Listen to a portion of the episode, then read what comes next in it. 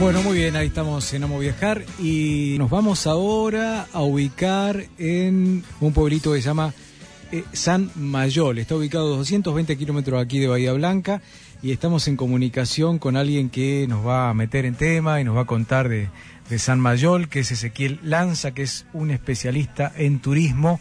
Estamos ubicados en el partido de Tres Arroyos, como dijo Ale hoy cuando empezábamos el programa. Bienvenido, Ezequiel. Hola Ezequiel. Buenas noches, ¿qué tal? ¿Cómo andan? ¿Cómo? Martín, Alejandro, toda la audiencia. Bueno, gracias por atendernos, eh, Ezequiel. Queremos eh, que nos cuentes y queremos conocer San Mayol. Eh, nosotros dividimos los temas a veces en un viaje o en una escapada y esto tranquilamente para los bahienses, para la gente de la región que nos puede estar escuchando, puede ser una escapada. ¿Y por qué ir a conocer San Mayor. San Mayol? Sí, cómo no, hemos recibido visitas, gratas visitas de Bahía Blanca también, eh, hace unos años algún grupo de fotografía, eh, aficionados, amantes de la fotografía y que, que han venido a visitarnos y la verdad que hemos pasado una jornada hermosa. Contanos por qué tenemos que conocer San Mayol, a ver, ¿cómo lo definirías? Porque por un lado hay una arquitectura muy particular, tanto en lo que es el pueblo, como también hay una iglesia en el medio del campo, una cosa también muy linda de poder conocer. Sí, por supuesto. Bueno, voy a develar un secreto para aquellos que ven la iglesia por foto. En realidad no está en el medio del campo, sino está pegadita al pueblo, pero sin construcciones alrededor que, eh, que por ahí eh, esas, esas construcciones linderas a, a una iglesia la opacan un poco, ¿no? En este caso sí parece que está en el medio de la nada, sí, porque está en, en un terreno amplio y, y sin nada atrás, ¿no? Sí, sí. Claramente eh, por ahí la arquitectura lo que lo que nos distingue un poco, ¿no? Como como pueblo rural. Nosotros decimos no tenemos casa chorizo, por ejemplo, pero tenemos otro tipo de, de arquitectura que, que llama la atención. No hay una sola casa chorizo, que por ahí es, es más común en, en los pueblos, ¿no? La, la- lo que era la media casa romana.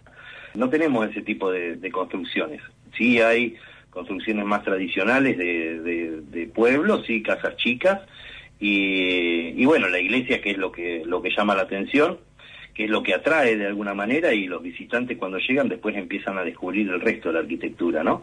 Eh, casas en dos plantas, cosas que son bastante particulares, bastante raras, ¿no? En el medio de la llanura pampeana, donde hay para construir para todos lados. Total- Claro. Totalmente, con un estilo muy muy europeo, ¿no? Eh, eso, es- eso es muy llamativo y es lo que más me atrapó Yo, de, de- yo de- creo que de debe estar. Sí. eh, conectado con el tema de la historia del pueblo, A el ver. surgimiento. A ver qué nos puedes contar el porqué de estas construcciones y bueno, cómo surgió San Mayol. Sí, bueno, San Mayor surge eh, hacia fines de, del 1800, hacia finales del siglo, con la adquisición de parte de la familia Mayol, Felipe Mayol de Cenillosa y María Luisa Kramer, eh, adquieren más de 20.000 hectáreas en la zona, ¿no?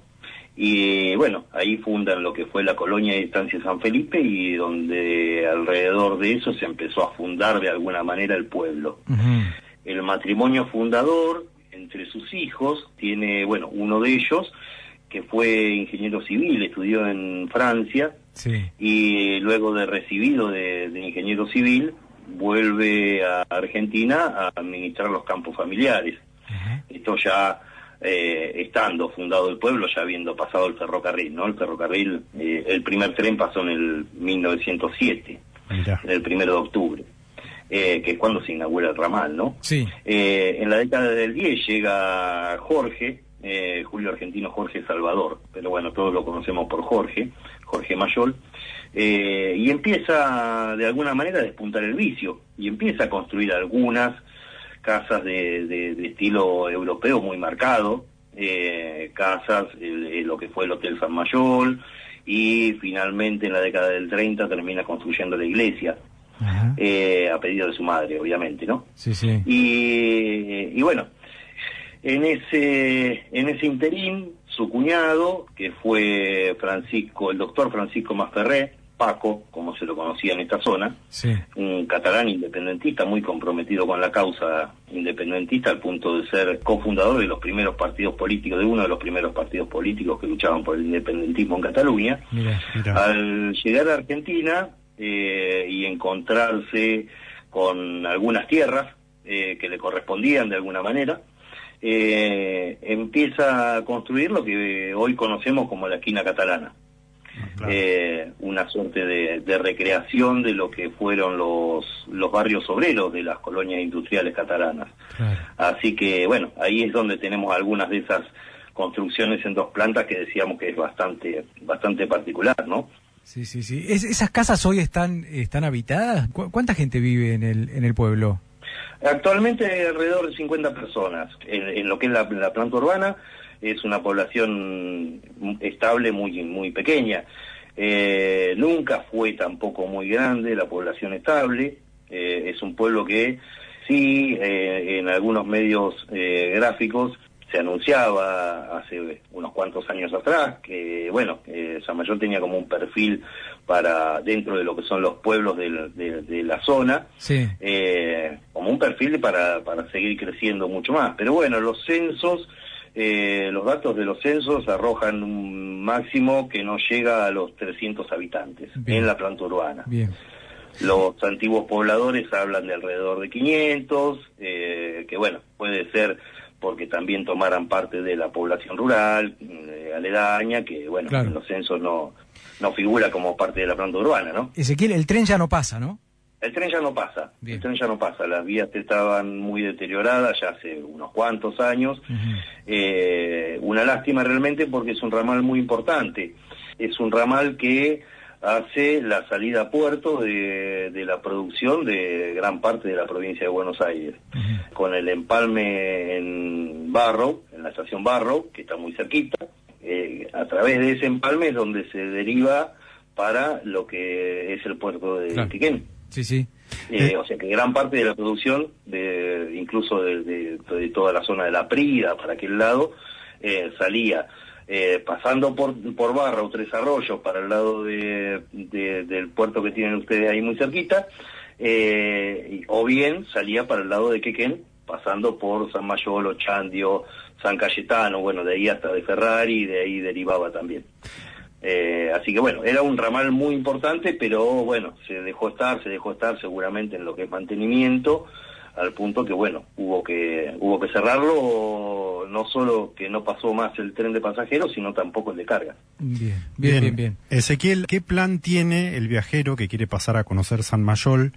¿Qué propuesta hay para el turista? Digamos, ¿hay un recorrido con guía? ¿Se puede conocer la iglesia? ¿Cuáles son los pasos que hace el viajero? Sí, por supuesto. Bueno, lo que siempre recomendamos que, que vengan tranquilos a pasar el día, bueno, dependiendo del tiempo que cada uno tenga, ¿no? Pero generalmente lo que hacemos es una, un recorrido guiado eh, pasando por, por varias de estas construcciones, no solo las que te mencioné, sino por ahí algunas más, eh, mostrando un poco la obra arquitectónica tanto de, de Jorge Mayol como, bueno, eh, esta, esta particularidad y la historia de, de Paco Maferré. Eh, y es un recorrido que nos lleva aproximadamente dos horas porque terminamos charlando, intercambiando. Claro. Eh, siempre digo, a nosotros nos gusta mucho recibir visitas. Eh, Sí. Digo, cuántas veces, cua- cuánta gente que, eh, que coincidimos en esto de, de, de decir amo viajar, pero bueno, también amo recibir visitas. Totalmente, bueno, Eh, y hay- nos, hay- nos gusta ser anfitriones. Hay un, hay un barcito para comer algo, una picada, a- almorzar algo al mediodía, ¿no? En este momento, lo que es la cantina del club está, está cerrada temporalmente. Ah, bien, de bien. todos modos, Sí. lo que siempre hacemos es organizar una Claro, comida cuando claro. alguien viene. Bueno, Eh, o viene un almuerzo, una picada, algunas empanadas, bueno, se puede hacer lo que lo que sea, ¿no? perfecto. Eh, Eh, ¿Hay algún teléfono? tortas para Ah, hacer un desayuno, Claro. una mateada a la tarde. eh, Ezequiel, ¿nos querés pasar algún teléfono, alguna dirección web, algún, no sé, alguna red social como para que la gente interesada les pueda escribir? Sí, cómo no. En Instagram es espardenia con y punto San Mayol. Espardenia significa alpargata en catalán. Ah, Eh, bien, bien, bien, bien. de ahí viene un poco, porque bueno, eh, eh, es un emprendimiento que pasó a ser un, un emprendimiento familiar y yo tengo raíces catalanas también, eh, no por el lado de, de- de San Mayol, sino por otro lado, pero bueno, así que medio cuadra todo por ahí, ¿no? Lo, lo rural con, con Bien. las raíces catalanas viene eh, en el nombre. Vamos a poner- un número de teléfono, el mío, tranquilamente. Bueno, eh, ¿querés darlo? como para poder organizar con tiempo.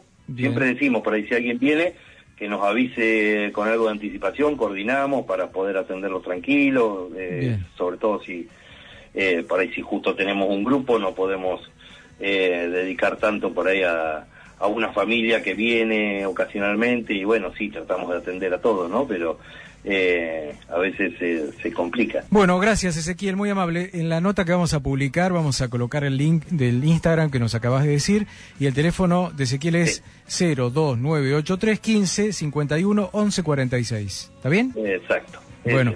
Eh, gracias por atendernos. ¿eh? Un saludo grande y a, disposición, Ezequiel. Gracias. gracias. Ezequiel. Lo mismo de este lado. ¿eh? A disposición para lo que, lo que necesiten. Bueno, gracias, gracias.